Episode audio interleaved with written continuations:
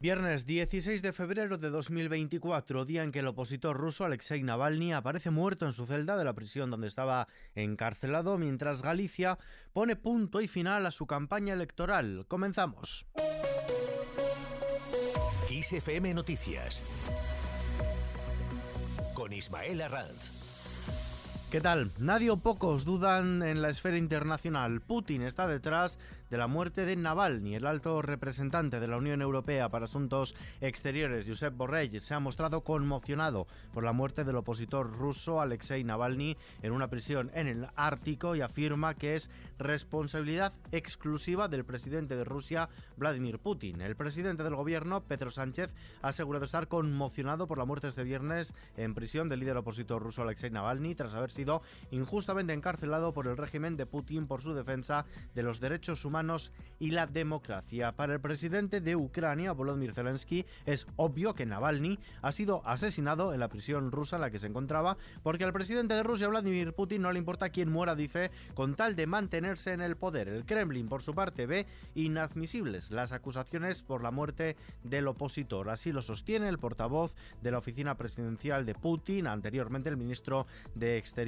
ruso instaba a Estados Unidos a no realizar acusaciones sin fundamento sobre los responsables de la muerte de Navalny hasta que se conozcan los resultados de la autopsia. También en el plano internacional, ayuda a Ucrania. El secretario general de la OTAN, Jens Stoltenberg, asegura que es vital que el Congreso de Estados Unidos apruebe el nuevo paquete millonario de ayuda a Ucrania y subraya que para una paz duradera es necesario seguir entregando armas y munición a Kiev. Stoltenberg se ha mostrado en este sentido durante una rueda de prensa junto a la presidenta de la Comisión Europea, Ursula von der Leyen. Por su parte, la portavoz de los populares en el Senado, Alicia García, ha propuesto una declaración institucional de la Cámara Alta para mostrar el apoyo español al pueblo ucranio cuando la semana próxima se cumplirá el segundo aniversario de la invasión rusa al país y del inicio de la guerra.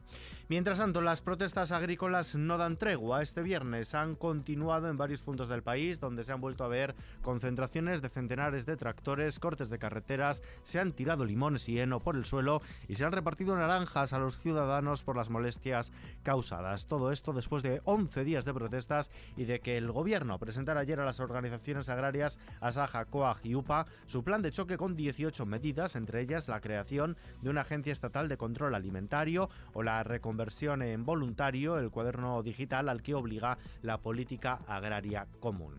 Más cosas, avances en el traspaso de Rodalíes el Gobierno y la Generalitat de Cataluña constituirán el próximo lunes 19 de febrero la Comisión Política para el Traspaso Integral de Rodalíes, una comisión que estará presidida por el ministro de Transportes, Óscar Puente, y por la consejera de Territorio de la Generalitat de Cataluña, Esther Capella. El propio Óscar Puente ha pedido aprobar la ley de amnistía para ahorrar trabajo a la justicia y evitar procedimientos judiciales que desemboquen, dice, en un indulto. Lo que nosotros estamos diciendo es que lo que queremos es reconducir a la política eh, lo que sucedió en Cataluña hace eh, siete años y, por tanto que queremos sacar esta cuestión de los tribunales de justicia, que queremos que no haya consecuencias de carácter penal para las personas que participaron en esos hechos. Eso es lo que estamos diciendo y eso lo estamos intentando a través de una ley de amnistía que, por cierto, evitaría todo lo que supone para el sistema judicial español proseguir con todo esto. Es que me sorprende que haya incluso quien diga en el Partido Popular que no, vale, pues que se sometan a juicio tal y luego los indultamos. Pues hombre, ahorrémosle el trabajo a la justicia, que muy sobrada de recursos tampoco está. Lo decíamos en la cabecera, último día de campaña en Galicia. El presidente de la Junta de Galicia y candidato del Partido Popular a la reelección, Alfonso Rueda, ha recriminado a la candidata del BNG, Ana Pontón, que no reconozca los vínculos estrechos y evidentes de su partido con Bildu. Por su parte, la candidata del BNG a la Junta, Ana Pontón, ha hecho un último llamamiento a todas las personas que están indecisas para que acudan a las urnas y concentren el voto en torno a la papeleta del bloque. Por su parte, el líder nacional del Partido Popular y expresidente de la Junta, vencedor por mayoría absoluta en las últimas elecciones gallegas, Alberto Núñez Feijó, insiste en que no votar al Partido Popular de Galicia o abstenerse favorece al bloque. Hoy todos los del PSOE están trabajando para el bloque y en consecuencia lo que es evidente es que una papeleta del PSOE es para que gobierne el bloque, una papeleta de cualquier partido de Sumar de Podemos para que gobierne el bloque y una papeleta de cualquiera que no sea el Partido Popular también es para que gobierne el bloque, incluso los que no vayan a votar. Y es que abstenerse es votar también para el bloque. A dos días de la celebración de las elecciones gallegas, líderes territoriales del PSOE como Emiliano García Paje, Salvador Illa, María Chivite o Ene Cuandueza han transmitido a través de sendos vídeos en redes sociales su apoyo al candidato socialista a la Junta, José Ramón Gómez Besteiro. También lo ha hecho el ministro de Política Territorial y secretario general de los socialistas canarios, Ángel Víctor Torres. Como presidente de comunidad autónoma que fui, sé que la mejor opción es Besteiro. Galicia necesita cambio y ese cambio lo representa Besteiro. ¿Por qué? Porque eso es rigor, coherencia, seriedad, valentía, honestidad y honradez. El resultado de las elecciones lo conoceremos en directo este domingo a partir de las 8 de la tarde con informativos especiales cada media hora en Kiss FM. Un domingo en el cual Madrid va a celebrar por primera vez una mascleta. El juzgado de lo contencioso administrativo número 8 de Madrid ha desestimado la petición de medida cautelarísima de la entidad animalista Salvando Peludos contra la celebración de la mascleta en la explanada junto al Puente del Rey de Madrid Río, por lo que el festejo se celebrará el próximo 18 de febrero, como estaba previsto, y también después de contar con el beneplácito de la delegación del Gobierno en la Comunidad de Madrid, aunque la lectura de este acto es distinta. Reyes Maroto, portavoz socialista en el Ayuntamiento de Madrid, José Luis Martínez Almeida, alcalde de la capital. El entorno donde se va a celebrar eh, la fiesta electoral que el señor Almeida prometió a su compañera del Partido Popular de Valencia, la señora Catalá. Lo que dije es que si María José Catalá era alcaldesa de Valencia, en Madrid habría una mascleta no para celebrar la victoria de María José Catalá, sino para estrechar las relaciones entre la ciudad de Madrid y la ciudad de Valencia. Cambiamos de asunto. Sanidad y organizaciones ecologistas comparten su preocupación por el efecto del cambio climático en la salud. La ministra de Sanidad, Mónica García, ha mantenido una reunión con representantes de las cinco grandes organizaciones ecologistas, es decir, Greenpeace, Ecologistas en Acción, Amigos de la Tierra, WWF y SEO BirdLife, para abordar las implicaciones del cambio climático en la salud pública y el papel del Departamento Ministerial en la integración de políticas medioambientales y de salud. En los mercados, la Bolsa de Madrid ha caído un 0,41% este viernes en una semana en la que ha retrocedido el 0,1% y ha acabado la última sesión de la semana por debajo de los 9.900 puntos. Lo ha hecho lastrada por las pérdidas de Wall Street. El IBEX 35, el principal selectivo de la Bolsa española, abrirá sus puertas el lunes desde los 9.886 enteros. En el año acumula una caída del 2,14%. El euro se cambia por un dólar con 7 centavos.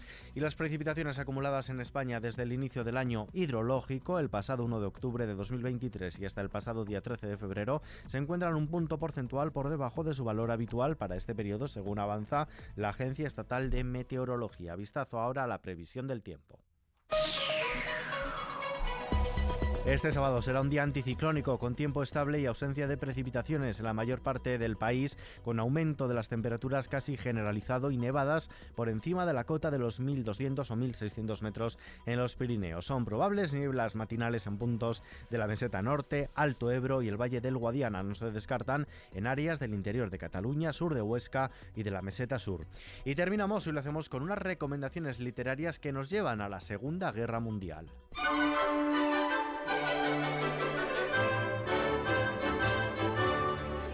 Y es que esta es la época que ha elegido la autora Carla Montero para ambientar el Viñedo de la Luna, una bodega situada en la Francia ocupada por los nazis y en plena Segunda Guerra Mundial, donde una refugiada de la Guerra Civil Española trata de rehacer su vida en un territorio tan hostil como desconocido.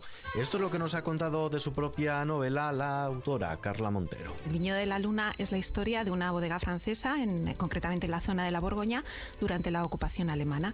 Entonces, a través de los distintos personajes, lo que se va a explorar son estas relaciones que se establecieron entre el mundo bodeguero francés y el, y el invasor alemán. Y con la Segunda Guerra Mundial como trasfondo llega también a las librerías Tinta y Fuego, editado por N de Novela, un libro que nos lleva de viaje por toda Europa en busca de una de las bibliotecas saqueadas por los nazis. Benito Olmo, su autor, nos cuenta qué nos vamos a encontrar.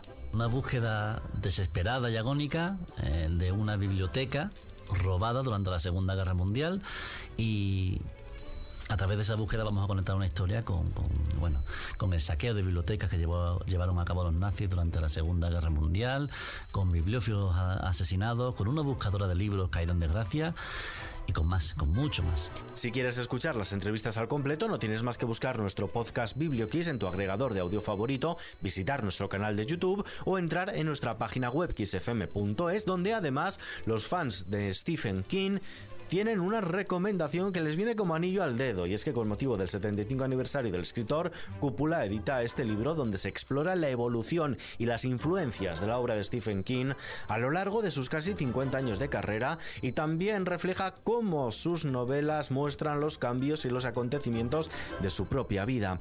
Un repaso cronológico que incluye fotos de archivo y documentos de la colección personal de King profundiza como ningún otro en la creación de sus novelas, relatos cortos, cuentos y adaptaciones cinematográficas y televisivas. Con todas estas recomendaciones literarias nos despedimos por hoy, pero la actualidad continúa puntual a su cita cada hora en los boletines de XFM y ampliada aquí en nuestro podcast XFM Noticias. JL García en la realización, Víctor Álvarez en la producción, un saludo de Ismael Arranz, buen fin de semana, hasta la próxima.